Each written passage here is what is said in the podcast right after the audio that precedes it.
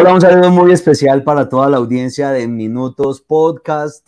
Bienvenidos a este segundo episodio de nuestra entrega especial de elecciones 2022. Y nuevamente queremos saludarlos y agradecerles a todos ustedes por estar atentos a nuestro contenido, pero no quisiera seguir avanzando sin antes darle la bienvenida y saludar a nuestro gran realizador Julián Bernal Espina. Hola Julián, ¿cómo estás? Juan, muy bien. ¿Y tú cómo vas? ¿Cómo vas de hoy? Muy, muy contentos, muy contentos con este segundo episodio, con esta entrega especial de Minutos Podcast, que pues bueno, lo, más importante y lo más gratificante es también los comentarios que hemos recibido del episodio del día de ayer. La verdad es que varias personas me escribieron y me abordaron eh, con las cuales coincidí en el día de hoy y pues me manifestaron que habían visto el episodio y que les había gustado mucho por toda la información que abordamos. Entonces yo creo que pues estamos en el camino correcto. Cuéntame de ti.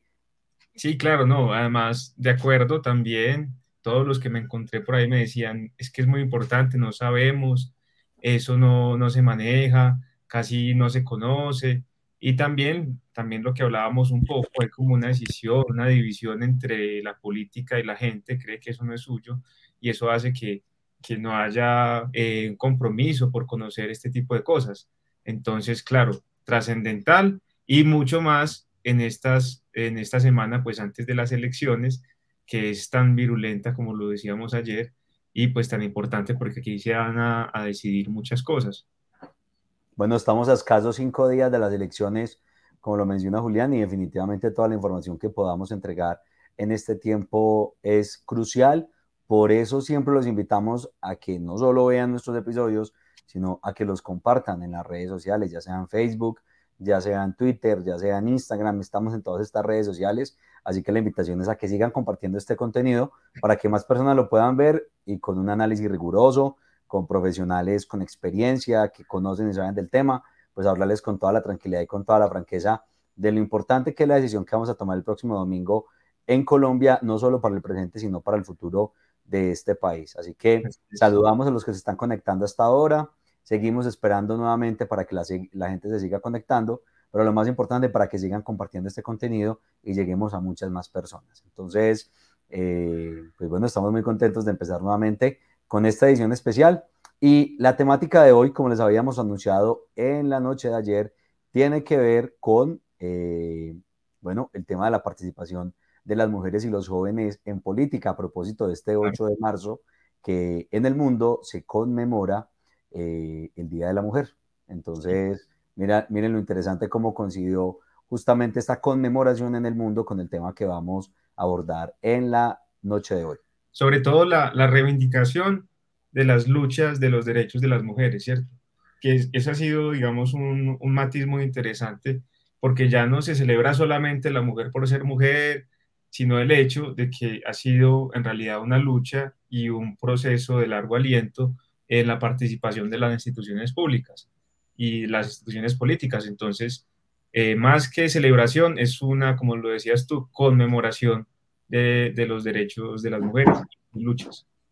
Así es, así es. Definitivamente, eh, pues el mundo reconoce además que es una lucha que cobra eh, mayor interés por las reivindicaciones, pero digamos que las victorias que han logrado a través del tiempo las mujeres, eh, digamos, en esa, en esa reivindicación, eh, porque haya una igualdad eh, en términos de género en muchos escenarios de la vida, no solo en el escenario político, sino también en el escenario laboral, en el escenario familiar, en el escenario profesional y en muchos contextos en los cuales se desarrolla esta lucha. También habrá que decir, pues que este episodio lo desarrollamos dos hombres, pero lo hacemos con mucho respeto, con total respeto.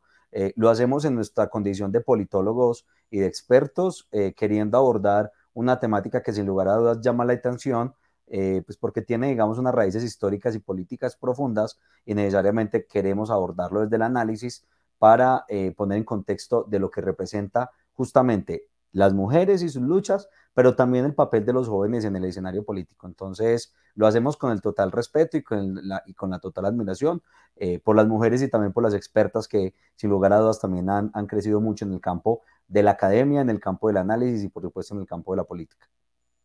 Listo, sí, de acuerdo. De acuerdo, gracias por esa aclaración.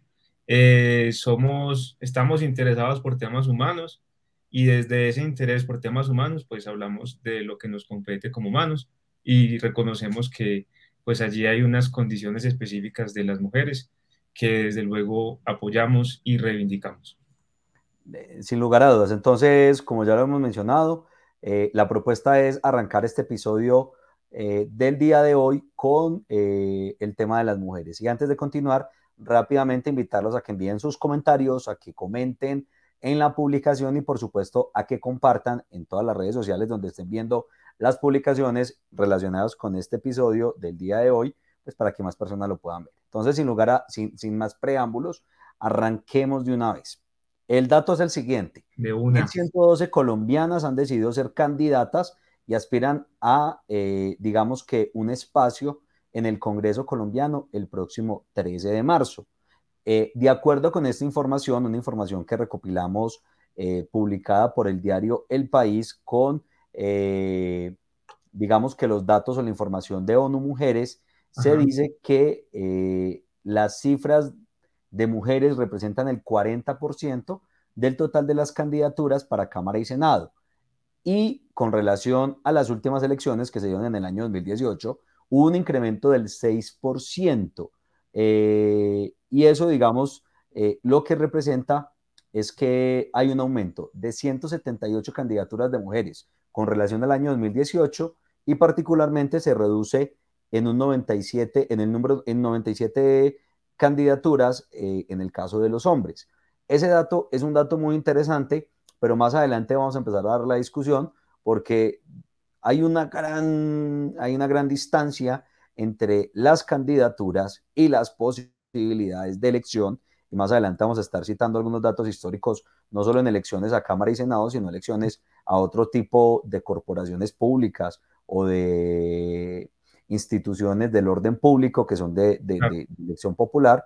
Y eso nos va a dar como una idea de esa distancia o esa brecha que existe entre el número de candidaturas y, eh, digamos que las posibilidades reales de elección que tienen las mujeres en la sociedad colombiana. Sí, claro. Además, hay que mencionar en ese contexto que muchas de esas candidaturas se dan precisamente por algo que se llama la ley de cuotas, que desde lo que se conoce como la, discriminación positiva, que es un concepto que pretende darle ciertas condiciones a quienes, a quienes han estado excluidos o excluidas eh, de las instituciones públicas, eh, entonces les otorgan oportunidades específicas para que puedan participar en política. En este caso, para el grupo de las mujeres, entonces la ley de cuotas, que es la ley 1475 de 2011, eh, establece que el 30% de las listas a, estas funciones públicas deben ser por parte de las mujeres y también este mismo 30% deben ser mujeres en cuanto a quienes ocupen cargos eh, de alto rango en el Estado, por ejemplo, eh, en la presidencia y sus ministerios específicamente. Entonces, concretamente, lo que significa es que muchas, muchos de estos aumentos se han dado precisamente para responder a esa ley de cuotas, más que por una convicción per se de, de los partidos ante las luchas feministas. En este momento, de acuerdo con, la información que nos presenta Julián, en Colombia, de las 16 listas al Senado inscritas, solo 7 listas, que representan el 44% de esas listas, tienen como mínimo el 40% de mujeres como candidatas y el restante, que es decir, el 56% de las listas, apenas alcanzan el 30% de candidaturas de mujeres, cumpliendo con la legislación vigente. Es decir, que cuando nos referimos al tema de la ley de cuotas, por lo general, eh, muchos los partidos, muchas veces los partidos simplemente están cumpliendo este requisito como una formalidad que establece la ley y muy pocos son aquellos que realmente eh, buscan reivindicar el papel eh, y el protagonismo de las mujeres en el escenario político. De acuerdo con las cifras de las listas y de los candidatos inscritos en la elección que vamos a tener el próximo 13 de marzo, se dice que solo tres listas superan el 50% de mujeres candidatas que son Estamos Listas Colombia, el Movimiento Unitario Metropolitano y el Partido Liberal Colombiano. Solamente esos tres partidos en su conformación de lista superan el 50% en composición de mujeres. El resto de partidos eh, o bien no tiene, digamos que contemplado ese número elevado de mujeres que hagan parte de esas listas o simplemente lo hacen como para cumplir ese requisito que establece la ley en Colombia, lo cual preocupa, pues porque estamos hablando de no solo un formalismo de ley, sino también, digamos que una reivindicación que en el caso del contexto democrático colombiano quedó establecido en la constitución política, particularmente, particularmente en los artículos 20 y 43, donde se establece que las autoridades en Colombia deben garantizar la adecuada y efectiva participación de la mujer en los niveles decisorios de la administración pública. Y esto contempla, por supuesto, que los hombres y las mujeres en Colombia tienen igualdad de derechos y oportunidades, puntualmente en el caso del de, eh, escenario político y los escenarios electorales. Sí, así es. Entonces ahí vemos ese choque, pues que en realidad una cosa dice eh, la ley y otra cosa es lo que se hace. Y hemos visto también recogiendo lo que tú dices, pues que eh, estas, estos intentos por reivindicar estas luchas femeninas y feministas pues se enmarcan en, en, las prácticas electoreras y políticas tradicionales, pues que usualmente vemos en el sistema electoral general. Entonces ya eh, podemos mencionar algunas, por ejemplo, como el hecho de que eh, estas mujeres pues en realidad tengan un padrinazgo político, eh, una especie de gamonal que, que las cubre y que eh, en realidad son la representación de este, más que ellas desde su propia voz. O también, como ya había hablado Juan, pues lo que se llama las listas de relleno, que simplemente se ponen allí, pues para poder acceder a esta oportunidad de presentar las listas. Eso pues lo vemos mucho en Caldas y también en el, en el escenario nacional. Ha habido pues algunas denuncias eh, que me parecería importante señalar en otra ocasión, eh, pero concretamente sabemos que eso es lo que, lo que sucede. Entonces, así es. Uh -huh. y, sí. y, y, hay otro elemento, y hay otro elemento que yo quisiera agregar y es la discusión no solo ha estado, pues estamos empezando a hablar por el tema de, de Cámara y Senado, ya más adelante tocaremos algunos datos acerca de cómo ha sido el desenlace eh, o el desarrollo de, del tema de la participación en otras instancias de elección popular. Eh, y hay otra discusión alrededor de, bueno, no es solo que las mujeres las incluyan en las listas, sino, por ejemplo, cuando son listas abiertas o listas cerradas, que fue un tema que tocamos en el episodio de ayer. Si no lo vieron, los invitamos para que vayan a Facebook, eh, a Instagram y en Twitter, que ya está el episodio eh, pues, publicado para que puedan revivir el episodio de ayer donde hablamos de todo acerca del Congreso de la República, Cámara y Senado, y eh, se habla acerca de la posición en las cuales están ubicando las mujeres en estas listas. Y el análisis del que les estamos hablando, que fue publicado en el, en, el, diario El País de España, con información de ONU Mujeres, establece que en este momento de 16 listas al Senado de la República, solo 5 listas tienen una mujer en la cabeza, que son eh, la lista del nuevo liberalismo, la lista del partido de la U, la lista de la coalición Mira Colombia Justas Libres, la lista del partido o del movimiento Estamos Listas y el Movimiento Nacional Sector Organizado de la Salud, SOS Colombia, eh, que también tiene una mujer en la cabeza de esta lista. Entonces, eso también hace parte de las discusiones que hoy en día se están presentando en el país y que tiene que ver, digamos, con el fenómeno eh, de cómo la sociedad y la institucionalidad en Colombia ha venido modificando y transformando sus prácticas para darle una mayor cabida y una mayor posibilidad a las mujeres de tener una participación efectiva al mismo nivel como la han tenido los hombres históricamente en el contexto eh, republicano y posteriormente en el contexto democrático colombiano. Entonces, importante tener como esos datos a la mano para poderlo entender. Claro. Eh, y, pero entonces, siguiendo con eso mismo, pues digamos que para dar un contexto y pasar a otros temas si quieres, eh, es interesante el hecho de que ahora sea solamente el 19,7%, según la ONU Mujeres, eh, de mujeres que participan en el Congreso en general. Es decir, nosotros en este momento tenemos alrededor de 265 congresistas y de esos menos del 20% son mujeres. Entonces, también ahí habría que pensar eh, como esa, esa paridad de, esa, de esa explosión de candidatas, pero en realidad no son elegidas y por lo tanto habría que estimar lo que, lo que vendría a ser eh, los ciudadanos si les gusta o no ese tipo de representación. Entonces también hay que entrar a pensar cuál es el modelo mental de los ciudadanos a la hora de votar. Y ese, esta cifra de 19,7% es una cifra menor que la del Congreso anterior. Es muy interesante porque las demás instituciones, como el Consejo o la Asamblea o la Gobernación, han ido incrementando la participación de mujeres, menos el Congreso. Y esto está dado, pues específicamente, principalmente por el aumento de las curules eh, por los acuerdos de paz y porque al parecer los acuerdos de paz pues no tienen esa misma, esa misma lógica de ley de cuotas, sino que hay una, una representación que no, que no tiende a mirar estas cosas. Entonces ahí es interesante, solamente el 20%, para repetir la cifra, pues son mujeres que ahora participan en el Congreso de la República. Ahí nos vemos más cerquita. Ese es un gran contexto, eh, digamos que de Colombia, ¿no? En, temas de Congreso, que eh, en realidad, eh, pues unas cosas, una cosa dice la ley, otra cosa es la práctica, y además además de todo esto, pues ha habido una serie, una serie de denuncias por parte de mujeres lideresas y por parte de, políticas que hablan de un hostigamiento y de un ambiente hostil para la participación política y para el liderazgo en general. Allí también hay un tema que, que, pensar porque, porque no están las condiciones concretas, específicas, las oportunidades para que la mujer pueda desarrollar todo su potencial político y sin contar los temas de imaginarios sociales. Hola, Run, Llegó visita al episodio. Llegó, la, llegó visita al episodio, mi gato Ron Ron. Ron, saluda, hola. Es hola.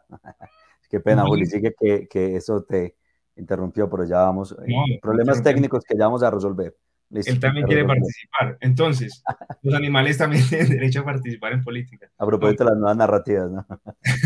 Entonces, no solamente son condiciones concretas, por ejemplo, que no maten o que no haya un clima eh, concreto, eh, oportuno para que la mujer participe, sino también una serie de, imaginarios, que eso es muy colombiano, eh, que tienden a cambiar en, por departamento en departamento, imaginarios sociales que van en contra de la participación de las mujeres en política, como cuáles, pues la mujer se debe, debe dedicar al hogar, ese es un imaginario. Las mujeres no son buenas tomando decisiones, ese es otro imaginario. Los hombres son mejores en la autoridad, ese es otro imaginario. Sobre ese, tema, sobre, sobre, ese tema de imaginarios y, y, ese elemento cultural que ahora mencionabas, eh, me parece muy importante porque digamos que ese ha sido como el contexto histórico el punto de partida de muchas sociedades para resolver este tema de la, o digamos como para avanzar un poco en la discusión alrededor de lo que ha sido la participación de las mujeres en política. Para este episodio, eh, pues eh, quisimos eh, revisar un, documento que lleva por nombre Mujer y Participación Política en Colombia, de una académica que se llama Ligia Cantillo Barrios de la Universidad Simón Bolívar, donde ella muestra un contexto histórico no solo colombiano, sino latinoamericano y mundial de qué ha sido, digamos que esa visión, de, esa visión tan sesgada del papel de la mujer en la sociedad y cómo ese ha sido el gran obstáculo para que las mujeres tengan una participación efectiva en la vida pública, ¿sí? Eh, de hecho, menciona mucho que el papel de la mujer históricamente ha estado relegado sobre todo a, tener un, desempeño en la vida privada, lo que contempla por lo general, digamos, la vida en, familia o, digamos, el rol que ha jugado históricamente la mujer en el hogar. Y ese ha sido uno de los grandes obstáculos para que las mujeres tengan una participación efectiva en términos políticos y en términos institucionales en la sociedad.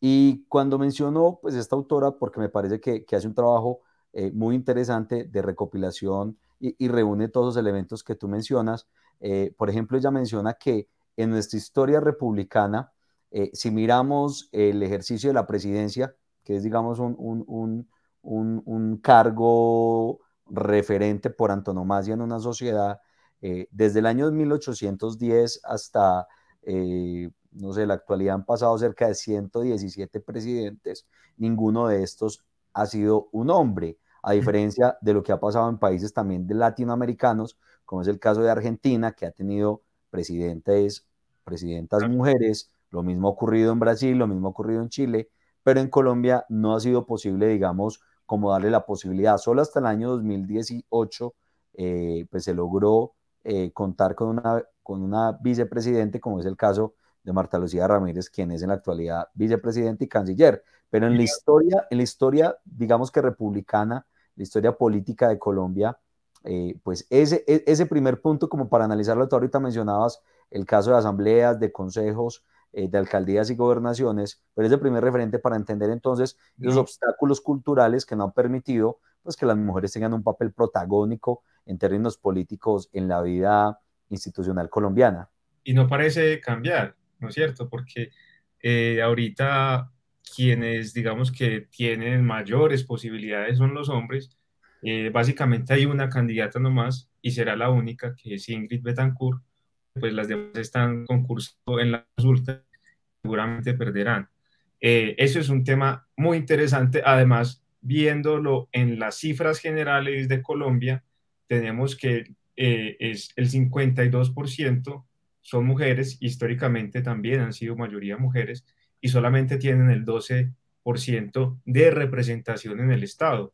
Esa cifra es contundente en cuanto a esa desigualdad. Sin embargo, mira que eso también es otro tema que señalan los informes, y es que no necesariamente el hecho de ser mujer significa una representación feminista eh, para la mayoría de mujeres, ¿no? Porque pues estamos en un sistema patriarcal, eh, una cultura política de, tinte tradicional, la colombiana, eh, y eso hace pues que también las mujeres estén dentro de ese, de ese margen simbólico eh, y, semiótico, digamos, entonces no llegan necesariamente a representar esas luchas feministas de reivindicación, sino por el contrario, otro tipo de lógicas. Y tú ya mencionabas las cabezas de listas, uno puede preguntarse, bueno, ¿qué tipo de, pensamiento tiene para comprender eh, la necesidad de reivindicar una igualdad. Ahora, también es importante mencionar que hemos dicho, o particularmente yo, eh, lo, feminista no es igual que lo machista, ¿no es cierto? Que ese también es otro imaginario tradicional que, que hay, eh, que pulula pues en la sociedad. Y es importante decir que el feminismo, y además son muchos feminismos, pues son reivindicaciones teóricas, políticas, eh, en las que participan tanto mujeres como hombres, y el machismo es básicamente un imaginario social, que también de hecho vulnera los muchos derechos de los hombres a ser considerados como humanos, a ser considerados como dóciles, como la posibilidad de tocar, de la caricia, todo esto. El machismo y sus representaciones crea eh, estigmatizaciones también a partir de los hombres.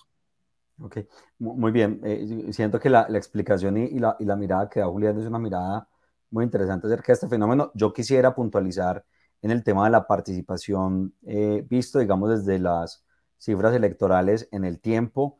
Tenemos como referente el año 91, ya mencionaba ahora que fue con la constitución política del 91 donde se establecieron unos artículos claros que establecían garantías de equidad e igualdad entre hombres y mujeres puntualmente del tema de acceso a cargos de, decisión del Estado y a cargos de elección popular. Eh, y puntualmente en el caso de Cámara y Senado, pues lo que hemos notado es que desde el año 91 hasta las elecciones del año 2018, el porcentaje de participación o de composición de hombres ha estado por encima del 80% en el Congreso de la República. Eso ha sido una constante en este periodo de tiempo que les menciono y a diferencia de las mujeres, no ha superado el 20%, pero sí lo que, sí lo que hay que mencionar es que las mujeres a través de los años, eh, y esto lo reconocen diferentes autores, incluso eh, la académica que les mencionaba ahora, que fue una referente que tomamos para hacer este análisis, eh, manifiesta que con el paso de los años sí se han logrado, digamos que, ganar más espacios y ocupar más curules en lo que representa al Senado y a la Cámara de Representantes. De manera que eh, si bien todavía se critica y hay, digamos que, eh, una posición muy fuerte en cuanto al esfuerzo que va a hacer el Estado para garantizar la participación de las mujeres en el país, se reconoce que hay unos avances, por mínimos que sean, en materia de, eh, digamos que, acceso a las mujeres, no solo desde las candidaturas, sino el, la participación efectiva y real de las mujeres en los cargos, puntualmente en lo que representa el Senado y la Cámara de Representantes. En el caso regional, siento que el problema es cada vez más difícil porque eh, si estamos hablando de que una de las barreras para que las mujeres accedan a los cargos de elección popular o a los cargos del Estado es su condición de mujer, pues digamos que en las regiones hay una mayor resistencia, eh, la cultura política no permite que este proceso de participación se haga real o efectivo y eh, en el caso puntual de gobernaciones y de alcaldías, pues el panorama no es muy alentador.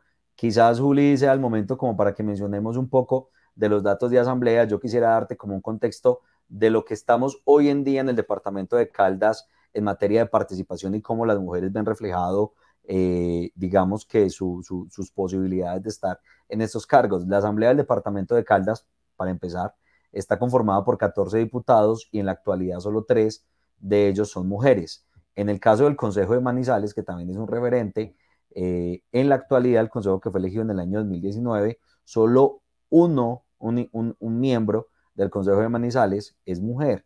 Y en el caso de la gobernación, pues sabemos que el gobernador en el caso de Caldas es hombre, es Luis Carlos Velázquez. Y en el caso de las alcaldías, de 27 municipios que tiene el departamento de Caldas, es decir, 27 alcaldías, solo una de ellas es mujer, que es la alcaldesa del municipio del Alcázar. Es decir, que pues, si miramos el panorama, la participación de las mujeres es muy bajita en el caso del departamento y eh, eso refleja, digamos, pues una brecha y, una, y, una, y, unas, y unas barreras importantes en materia de género para que las mujeres puedan acceder a estos cargos. Ni qué decir en la actualidad cómo funciona el tema de la Cámara de Representantes. En este momento, en su mayoría, no quiero equivocarme, son hombres, al igual que los senadores que se reconocen como el Departamento de Caldas. Entonces, eso también está evidenciando una tendencia en el contexto regional que preocupa. Y tampoco tiende a cambiar, es decir, eh, digamos que quien tiene las mujeres o la mujer que tiene más posibilidades, pues es Juana Carolina Londoño, así hablándolo pragmáticamente y prácticamente. El resto parece ser, pues, como decías tú, no me quiero equivocar, pero pues eh, las demás candidatas, muy interesantes sus propuestas. Está Tulia Hernández, está Juanita Espileta, eh, no sé si ese sea el apellido, discúlpame Juanita. Eh, tienen propuestas muy interesantes, mm, pero pues es difícil que lleguen hasta allá porque hay una alta competencia con los otros candidatos. Claro, y volvemos, volvemos a lo mismo. Que, que, hay también, que hay detrás también de las mujeres que tienen esas grandes posibilidades, unas estructuras patriarcales, por lo general estructuras políticas muy rígidas, a lo mejor en algunos casos unas redes clientelares muy bien estructuradas, eh, que muchas veces responden a dinámicas machistas de cómo funciona la política y el poder históricamente. Eh, es decir, eh, muy pocos de esos procesos que son representados por mujeres, a excepción de lo que hemos visto, y los expertos y las expertas en este tema nos hablarán, por ejemplo, de la lista de Estamos Listas, eh, vienen, digamos, de unos procesos mucho más profundos de reflexión alrededor o en torno a la participación de las mujeres. Pero eso no ocurre, digamos, con las candidatas que si podemos el ejemplo del contexto, del contexto caldense, pues digamos que sean promovidas desde procesos tan profundos como ese que ponemos eh, de, referente. Entonces, es también una crítica implícita que necesariamente tiene que llevar a reflexionar en torno a cómo involucramos más el papel y, eh, digamos que la relevancia de las mujeres en la vida social, en la vida política y cultural de las sociedades. Y no, para contextualizar, entonces estamos listas, es un movimiento político que quiere ser partido eh, feminista, son 11 candidatas en este momento y están participando en lista cerrada al Senado de la República. Ellas eh, ya, ya tienen en este momento una curul en el Consejo y a partir de esa curul, pues lograron crear todo un movimiento que está teniendo en este momento mucho auge. Entonces, eh, digamos que yendo un poco a la conclusión para ir a, nuestro siguiente tema, si te parece, tenemos que hay unas condiciones eh, legislativas, unas condiciones institucionales dadas, pues en cierta medida. Eh, cuando hablo de institucionales, hablo de leyes, hablo de normas, hablo de, de, unas posibilidades que brinda el Estado, que garantiza el Estado y la Constitución, pero como siempre, pues la práctica nos muestra una serie de cosas que, que nos hace eh, ver que no es tan fácil. Primero, esa, esa práctica electoral. Y segundo, pues una serie de imaginarios eh, culturales que no están a favor de, la participación de las mujeres en el, en el entramado político. Y entonces aquí anoto otra cosa para nuestro próximo tema, y es que eh, hay una cifra de, de, razón pública eh, que establece que los jóvenes tienen una tendencia mayor a eh, estar a favor de votar por mujeres. Los jóvenes tienen una tendencia a favor de votar por mujeres que los más viejos. Entonces eso muestra que también se viene toda una ola de nuevas ciudadanías en las que están los jóvenes, en las que podría participar, podría haber mayor participación de las mujeres, no tanto como voto, sino también como, como representación. La, de ahí la importancia de la democratización de los partidos, de esos jóvenes que vienen con, con otras ideas. Exactamente. Y yo para puntualizar, no, no me quiero extender en este tema, yo creo que muchas de las conclusiones fueron implícitas en muchos de los comentarios que hicimos durante la primera parte de este episodio. Definitivamente aquí hay un tema de cultura política. Yo lo defiendo, pues entre otras cosas, porque es un tema que yo lo he trabajado teóricamente en diferentes escenarios y yo creo, considero que la cultura, las culturas políticas eh, son fundamentales y determinantes y creo que el papel y la participación de las mujeres responde a una necesidad de cualificación de la cultura política en nuestra sociedad. Y creo que pues en eso no es solo, digamos, una labor desde el sector educativo, que tiene una gran responsabilidad, sino también el Estado cómo empieza a promover de manera efectiva no solo una cantidad de normatividad y de leyes que permitan la participación de las mujeres que son necesarias, sino, eh, digamos que en términos culturales, cómo eh, desaprendemos esas prácticas machistas que muchas veces pues, no nos permiten eh, considerar la opción de las mujeres como representación efectiva de los intereses, en el caso, digamos, de una elección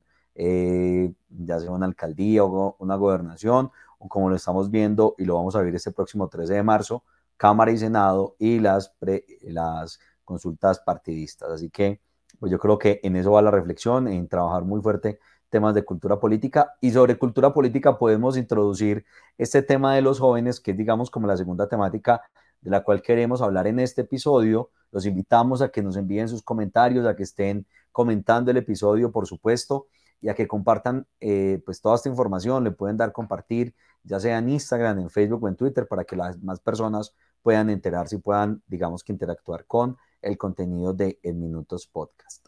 Hay un dato con el cual podemos empezar acá y es que el DANE en Colombia establece que hay 8 millones de jóvenes entre los 18 y los 26 años que representan el 16% de la población colombiana. Sin embargo, la registraduría estima que en las últimas elecciones votaron solo 3 millones de esos 8 millones, ¿sí? Lo que refleja una abstención de parte de los jóvenes. Estos datos son datos que entregó la registraduría en su momento, en el año 2020, y pues son un punto de partida porque si conectamos esta realidad con lo que ocurrió en las elecciones el año pasado en diciembre de los consejos municipales de juventud, la verdad es que pues en Colombia hay jóvenes, pero los jóvenes no están votando y no están eligiendo. Y ese es, digamos, como el punto de partida. ¿Qué pasa con la abstención? ¿Por qué hay tanto desencanto y hay tanta desesperanza por parte de los...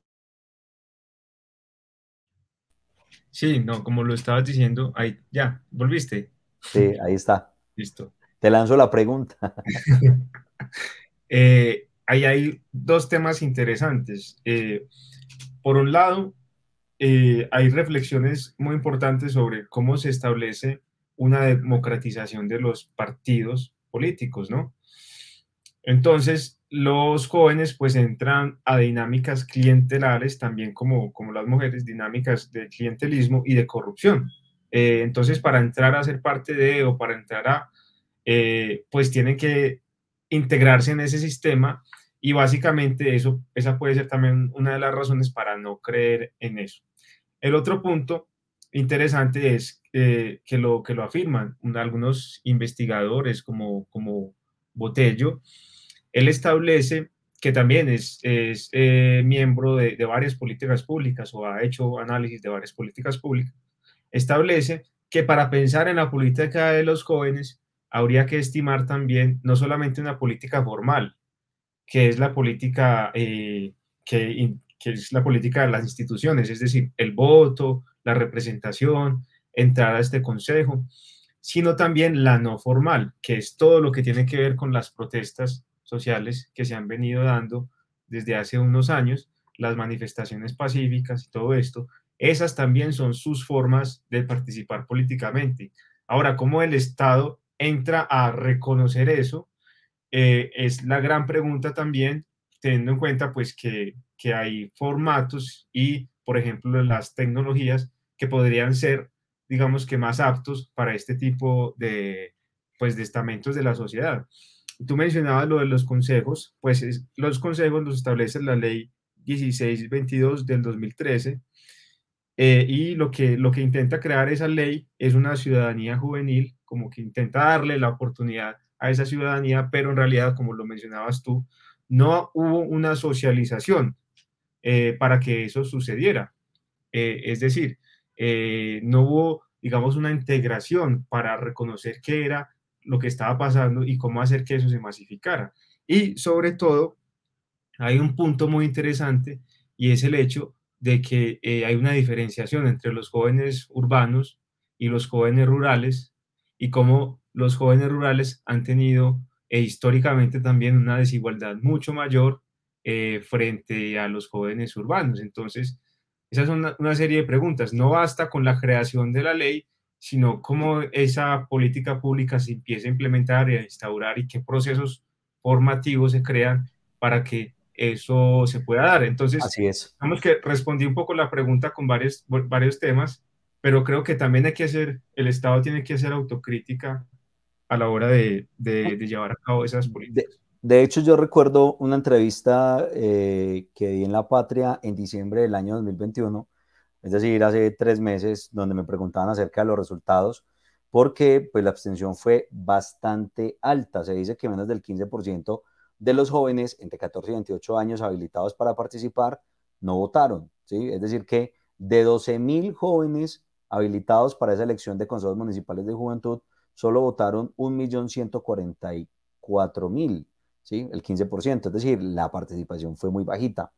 Y, mencionaba justamente una crítica per se al papel que jugaron en este caso las entidades territoriales en cabezas de alcaldías y gobernaciones y distritos en relación a eh, pues cómo promovieron y cómo motivaron y cómo eh, digamos que sedujeron, sedu sedujeron a los jóvenes para que hicieran una participación efectiva en estas elecciones. Y yo manifestaba en esa entrevista pues que los esfuerzos del Estado, eh, si bien existieron y digamos que trataron de utilizar unas estrategias muy novedosas como la invitación a través de influencers, pues que hoy en día digamos que capturan la audiencia y la atención de los jóvenes.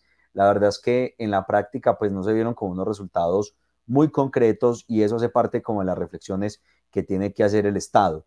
Y quisiera también conectar ese tema de la abstención con un dato que me llamó mucho la atención de un estudio que regularmente me gusta eh, consultar, que es un estudio que llama el Latino Barómetro, donde en el año 2021, en una gran encuesta que ellos hacen en países de América Latina, esto es un estudio que lo promueve la Universidad de Vanderbilt en, en Canadá, si no estoy mal, eh, se dice que los jóvenes, tres de cada diez jóvenes creen que los gobernantes les interesan sus opiniones y necesidades, y que siete de cada diez desconfían de las elecciones democráticas.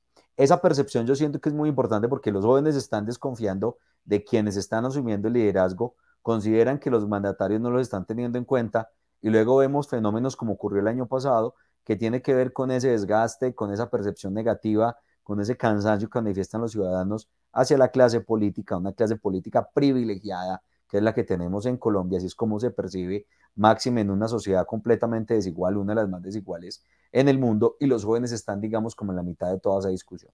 Y en esa discusión hay desesperanza, no hay confianza hacia las instituciones, y los jóvenes consideran que el camino que les han dejado es el camino de la protesta, el camino quizás de la insurrección, y es lo que vimos en fenómenos como lo conocimos en el año 2021, como lo fue la primera línea, que de hecho pues aquí lo teníamos referenciado para mencionarlo, y eh, de hecho muchos de esos líderes de la primera línea eh, pues decidieron tomar la decisión, eh, digamos que de cierta forma es un espardarazo a la institucionalidad del país, y algunos tengo el conocimiento pues que se lanzaron en alguna de las listas a Cámara o a Senado en estas elecciones.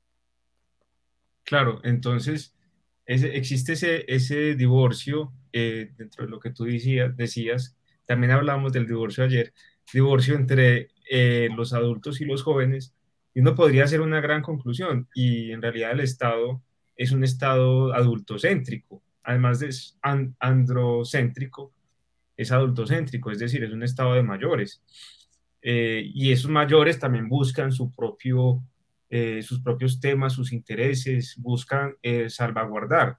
Incluso, incluso, disculpa, te interrumpo, incluso cooptar los procesos de los jóvenes. Porque un dato, un dato que llamaba mucho la atención, que lo mencioné en la entrevista que, que, que les estaba referenciando ahora, es que, pues, si bien hubo una participación o, o, o se dio una participación muy bajita, por parte de los jóvenes en estas elecciones de consejos municipales de juventud fueron los partidos tradicionales, los partidos que se han reconocido históricamente como partidos tradicionales, los que sacaron mayores votos. Por ejemplo, el Partido Liberal fue la lista que sacó más votos, seguido del Partido Conservador, luego le siguió el Partido Cambio Radical y luego estuvo el Partido de la U y el Centro Democrático. Y luego atrás quedaron otros movimientos como lo fue la Alianza Verde, el Maíz y Colombia Humana. Pero entonces lo que llama la atención es que las mismas estructuras políticas y electorales que, digamos, han ostentado el poder históricamente en Colombia, que gozan de grandes estructuras, porque así lo reconocen sus líderes, son los que están también marcando la línea en estos procesos juveniles que pensaría uno, pues que tienen que desmarcarse o distanciarse un poco de esa mirada tradicional histórica, adultocracia, eh, adultocéntrica, como mencionaba ahorita Julián, y pues los datos lo que nos están mostrando es que no está ocurriendo de esa manera. Sí, claro, no, entonces, eh, y, es, así ha sido, y hay un ejercicio de autocrítica muy interesante que tendrían que hacer los partidos y el Estado en general para empezar a, a democratizarse, como ya lo decíamos, y para empezar a reivindicar o mostrar o a entrar en su agenda temas pues que de los que hablan los jóvenes y son temas que tienen que ver con el racismo, con la mujer, con la pobreza, con la educación y que entran y, y muy fuerte a darle a, pues a, estas, a, la, a, la, agenda que estamos acostumbrados a ver en el Estado colombiano, ¿no es cierto? Y, eh, que, y el contraste, digamos, de todo esto, que también valdría la pena mencionarlo, es eh, que no necesariamente los jóvenes de alguna manera concentran el espíritu, eh, digamos, alternativo o diferente eh, de, las sociedades o de las nuevas ciudadanías. Es como por hacer un símil. El hecho de que una mujer esté en el Congreso no significa que represente los movimientos de igualdad eh, o feminista, lo mismo. El hecho de que un joven esté en el Congreso o en la alcaldía no significa que represente esa novedad, esa, esa alternativa, esa, esa especie de, de aire nuevo eh, de las nuevas ciudadanías. Es muy interesante eso, porque, y ese también es otro punto para hacer autocrítica, para los jóvenes, nosotros tal vez todavía estemos ahí, eh, y es, eh, si queremos hacer algo distinto, de alguna manera, ¿cómo, cómo, se hace, ¿cómo hace uno para entrar en el ejercicio de la política sin hacer las prácticas tradicionales y clientelistas y corruptas, digamos que, que hemos estado acostumbrados a ver, y que se supone que son prácticas eh, de los antiguos, pero en casos concretos, como los que hemos visto en Manizales, en la alcaldía de Manizales y en la representación de, la Cámara de Representantes eh, quien encabeza la lista de la Alianza Verde y el pacto histórico, pues eso no, no, se, no se ve con claridad, es, más, no se ve. Entonces ahí hay una gran autocrítica que hacer para los jóvenes porque eh, en realidad esas, esas prácticas le quitan espacio a quienes en realidad quisieran hacer otra cosa. Y, yo considero, además de, de, lo que Julián menciona, que pues ese espacio también es un espacio muy importante como para darle herramientas y entregarle herramientas a los ciudadanos para que tomen una decisión informada de cara a las elecciones del próximo domingo y definitivamente identificar el origen de quienes son nuestros candidatos o quienes nos llaman la atención para darle ese voto de confianza el próximo domingo, pues es muy importante. Si me gustan los procesos de jóvenes, pues yo necesariamente tengo que identificar en mi candidato joven de dónde viene su proceso, si es un proceso realmente de unas bases jóvenes, de unos movimientos sociales, digamos, de, corte estudiantil o integrado por jóvenes y que esa persona haya jugado un liderazgo importante en ese, en ese proceso que realmente me identifique y me demuestre una coherencia en sus acciones y en su discurso y no justamente lo que tú mencionabas ahora, porque un joven esté en el Congreso no quiere decir que vaya a trabajar por los jóvenes.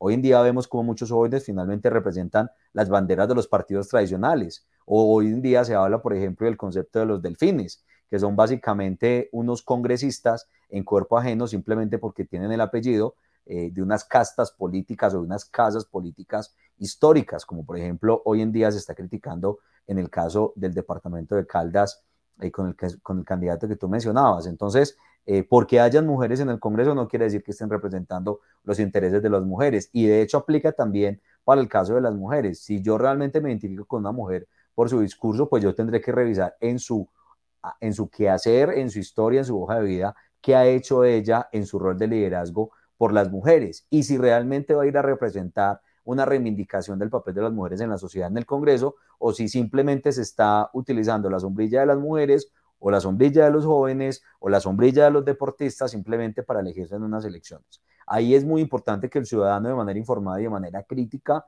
pues haga esa revisión, busque la información. Estamos en la era de la información, Internet tiene toda la información que usted quiera para profundizar acerca pues, de la información, incluso en el caso de nuestra región, mira lo, lo, lo, lo, particular y lo contradictorio, y eso lo hablaremos el día viernes cuando hablemos de medios de comunicación y desinformación. El periódico La Patria ha estado publicando unos informes donde detalla cuáles son las hojas de vida de los candidatos. Entonces, es un buen insumo para nosotros poder revisar en Internet o ya sea en la prensa escrita o hablada, pues cuál es la trayectoria de mi candidato y si realmente representa lo que me está diciendo en el discurso en su trayectoria de vida profesional, en su trayectoria de vida social, que realmente me permite identificar esa coherencia, que creo que es, digamos, lo que, lo que en su gran mayoría o en gran mayoría no ocurre con los candidatos y simplemente se instrumentalizan unos discursos y unas luchas en el tiempo de elecciones para ser elegidos, como se dice coloquialmente, para pintarnos pajaritos en el aire. Sí, de acuerdo. Y, yo espero muy fervientemente que los ciudadanos podamos ver eso. Eh, todos estos informes, por ejemplo, el informe que publicó eh, La Patria sobre estas instigaciones eh, de la alcaldía, votar a favor del primo del alcalde, pues eso debería de alguna manera cambiar la percepción del el voto a favor de él o la publicación que hizo concretamente la revista Semana pues con el senador Mario Castaño eh, y con todo ese entramado de posible corrupción que hay, ese secreto a voces que todo el mundo conoce, pues también allí hay otro punto que tener en cuenta a la hora de votar, es decir, el voto castigo, ¿no es cierto? El voto castigo que tenemos que hacer todos. Y la pregunta es, la pregunta del millón, eh, la pregunta muy grande es si eh, tú la hacías un, poco al comienzo de, de, de este segundo de este segundo momento de la conversación es, si los jóvenes van a tener mayor peso en esta votación del Congreso. Los jóvenes van a votar eh, no solamente peso, sino también críticamente frente a lo que va a suceder. Eh, esa es la, la, gran pregunta que todos nos estamos haciendo. Yo tengo como dos reflexiones al respecto. La primera es que me preocupa que entre tanto escándalo y entre tanto ataque que incluso lo hablamos ayer en nuestro episodio cuando hablamos en detalle sobre el Congreso, que las campañas están girando en torno a ataques personales y a señalamientos más que a propuestas y a grandes retos que tiene el departamento como territorio y como sociedad, eh, los jóvenes cada vez se desencanten más de la política. Porque cuando uno le mide la temperatura a estos temas electorales en redes sociales como lo es Twitter o como lo es Instagram, ataques van y ataques vienen. Y eso digamos que me, me, me, me inquieta un poco porque finalmente pues los jóvenes van a ser los que van a terminar desencantándose, distanciándose, alejando y simplemente terminando con ese juicio que es tan incómodo, pero que muchas veces, pues lastimosamente tienen razón, y es que todos son iguales, es lo mismo de siempre, esta vaina no cambia y eso se refleja no en un voto castigo muchas veces, sino en la abstención de los jóvenes, como ya les mostrábamos algunas cifras históricas. Lo primero. Y lo segundo, eh, pues yo siento que los jóvenes sí tienen que hacer un trabajo eh, bien importante, pero además de eso, pues también reconocer con este episodio que de pronto uno se queda corto por el tiempo, ¿no? Porque nos escucharon hablar en, algunos, en algunas intervenciones de las nuevas narrativas y las nuevas narrativas nos giran alrededor de los jóvenes y alrededor de las mujeres, ¿no? Aquí también necesariamente se tiene que hablar del papel de los movimientos sociales, por ejemplo, y se tiene que hablar también de movimientos, por ejemplo, eh, como lo es el movimiento animalista, que en el departamento de Caldas ha cogido una fuerza muy importante, eh, que ha logrado, por ejemplo, eh, elegir en el caso de Manizales concejal en, en, la elección anterior, no la del 2019, sino la del 2015, con la mayor votación en Manizales, y en la del 2019 logró también elegir diputada. Creo que eso también hace parte pues, de un proceso muy llamativo, porque fíjense que son propuestas alternativas, son discursos diferentes que están capturando la atención de los ciudadanos y los ciudadanos se están interesando justamente por esas narrativas. Eh, narrativas, por ejemplo, alrededor del tema cultural. Hoy en día hay un concejal que lidere, que promueve temas culturales en el caso del Consejo de Manizales. Es decir, que hay una cantidad de narrativas que han venido emergiendo y pues que lastimosamente en esos espacios uno se queda corto, pero sí es importante y sí es justo como hacer ese reconocimiento en el entendido en que la ciudadanía está cada vez demandando diferentes discursos, discursos diferentes, no solo el discurso del odio y el discurso de la lucha contra la corrupción que a veces tiende a ser un poquito bizarro, sino discursos reales con opciones reales, donde muchas veces, por ejemplo, esos discursos que promueven la defensa animal o el discurso que promueve el tema cultural en una sociedad, pues terminan siendo, digamos, eh, los discursos que terminan capturando y enamorando la atención de los jóvenes. Sí, claro, entonces mm, esas, esas nuevas narrativas que tú llamas, eh, pues entran, ojalá entren a jugar en este momento un papel muy importante, eh, porque son casos en los que podría avanzar el Estado en la legislación eh, que tú ya has mencionado y podría, digamos, que darle otra cara a la, a la política, ¿no es cierto? Habría que verlo, ¿cierto? Habría que verlo, habría que esperar, obviamente eh, pero pues hay voces interesantes también, hay jóvenes haciendo política de manera eh, pausada, de, manera no llamando excesivamente la atención. Eh, lo mismo también, aquí hay mujeres participando, dándose la pela. los Con convicciones claras, ¿no? Sí, yo, yo, yo, también creo que las opiniones que nosotros damos... Creciendo, ha habido una, una mayor, por ejemplo, en este momento, la alcaldesa, eso hay que reconocerlo, el segundo cargo más, más importante del país, pues está ocupado por una mujer. Y hay otros cargos que también. Entonces, eh, digamos que como ya lo veníamos diciendo, hay una, un, aumento, digamos, y eso también hay que saberlo reconocer, pero saberlo leer también con distancia, porque en realidad es un sistema eh, que ha ido caminando muy lentamente pero que eso hay que, pero hay que impulsarlo mucho más y mucho mejor en temas de participación juvenil y, y, y, de mujeres. Y de mujeres. Y reconocer, digamos, que, que, que los logros, tanto en, en, en, el, en el, digamos que en el, en, eh, los logros ganados por las mujeres como por los jóvenes, pero pues también digamos que plantearlo con un nivel de criticidad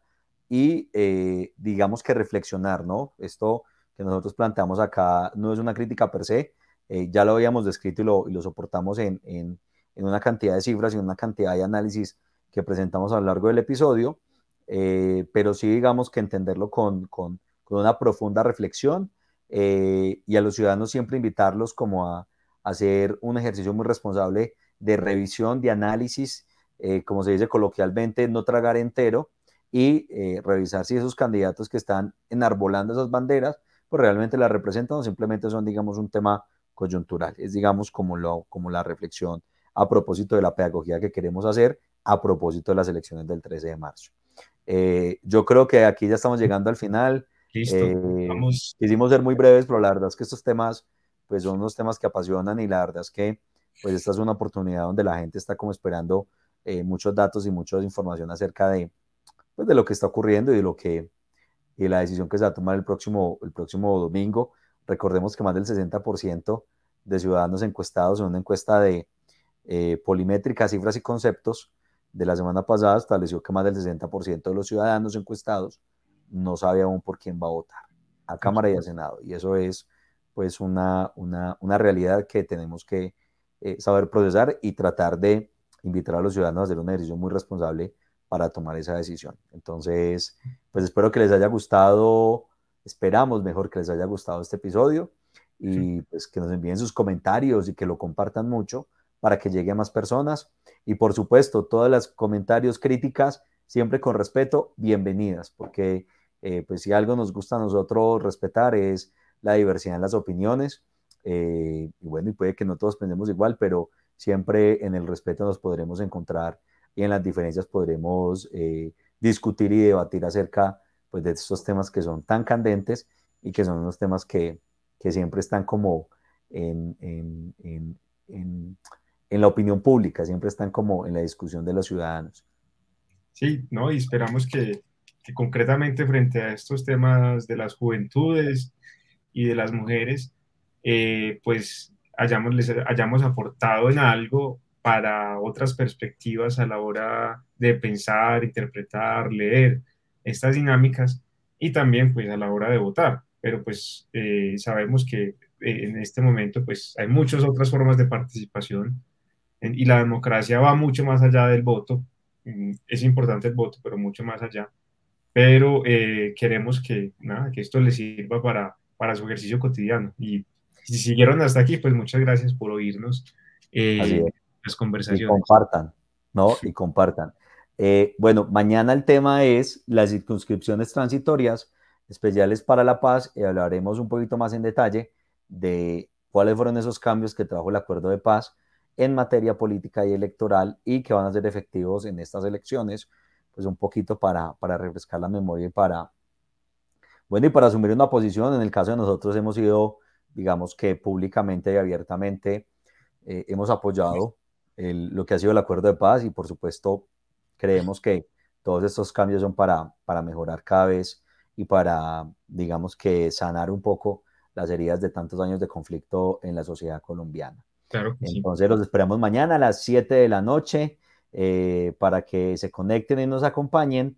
Y recuerden que nos pueden seguir en Facebook, en Instagram y en Twitter. En Facebook y en Instagram. ¿Cuál es el usuario, Juli? en Minutos Podcast y en, Twitter. Eh, minutos sin la N. en Minutos Podcast.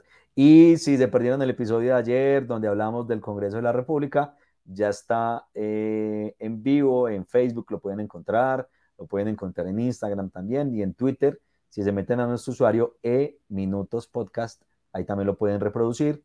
Y pues nada, si tienen preguntas o, o si tienen críticas o si se emberracan por algún comentario que hicimos, pues nos lo mandan, recuerden con mucho respeto y ahí estaremos respondiendo oportunamente. Y sin respeto también. Y sin respeto también, pues sí. Los gajes del oficio, ¿qué vamos a hacer? Eh, bueno, muchas gracias a todos por su atención, por estar con nosotros. Yo soy Juan Camilo Arroyave. Eh, yo soy o pretendo ser Julián Bernal Ospina. Y este es el Minutos Podcast, entrega especial, elecciones 2022. Hasta una próxima. Nos vemos mañana para todos y todas. Feliz noche. Gracias. Chao.